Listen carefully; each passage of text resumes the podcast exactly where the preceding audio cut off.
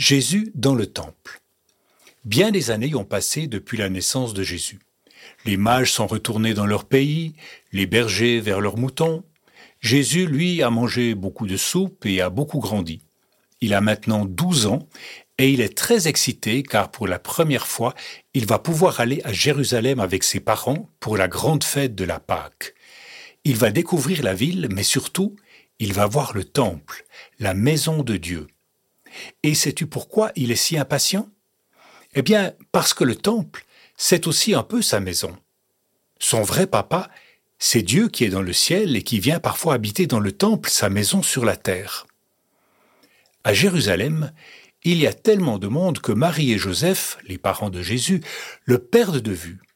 Mais c'est pas grave, se disent-ils. Il est avec ses amis. On le retrouvera bientôt. Jésus file tout droit vers le temple.